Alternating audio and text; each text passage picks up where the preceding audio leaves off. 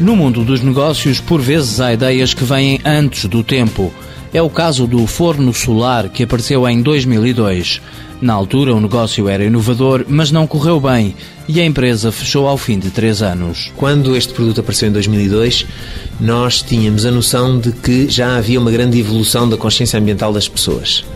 Eh, na altura pensávamos isso. Em 2008 olhamos para trás e vemos que em 2002 essa consciência ainda era muito incipiente. Não é? Nuno Oliveira Martins, que estava ligado ao projeto desde o início, não desistiu e em 2008 criou a Sana OK, uma nova empresa com o mesmo objetivo comercializar o forno solar português. É um objeto que parece uma caixa, ele foi concebido, eh, enfim, tendo como inspiração uma mala de, de viagem. Tem duas tampas, a tampa exterior eh, tem um espelho eh, por dentro que, quando regulada com o ângulo certo, permite refletir para o interior.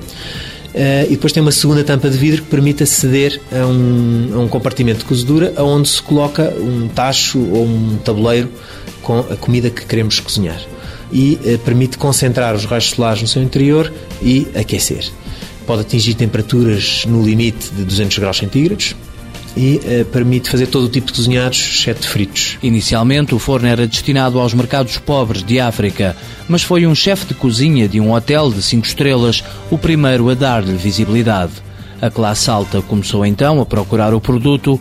No espaço de um ano, o forno solar chegou a oito países. Neste ano nós tivemos vendas em eh, Portugal, na Europa, Portugal, França, eh, Itália e Grécia.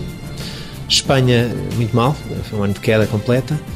Estamos a entrar agora na, em África, sobretudo Angola, Guiné e África do Sul. Com mil unidades vendidas no primeiro ano de atividade, sobretudo na Europa, a Sanokai quer alargar o negócio aos Estados Unidos e, com o dinheiro das vendas aos países desenvolvidos, subsidiar projetos para campos de refugiados em África. De uma forma geral, estamos a privilegiar os contactos com parceiros locais que depois nos permitam ter a estrutura uh, no terreno para dar apoio a uma ONG. Tal como o nome indica, o forno solar português, desenvolvido por um investigador do INETI, funciona apenas com a luz do sol e é dedutível no IRS em 30%.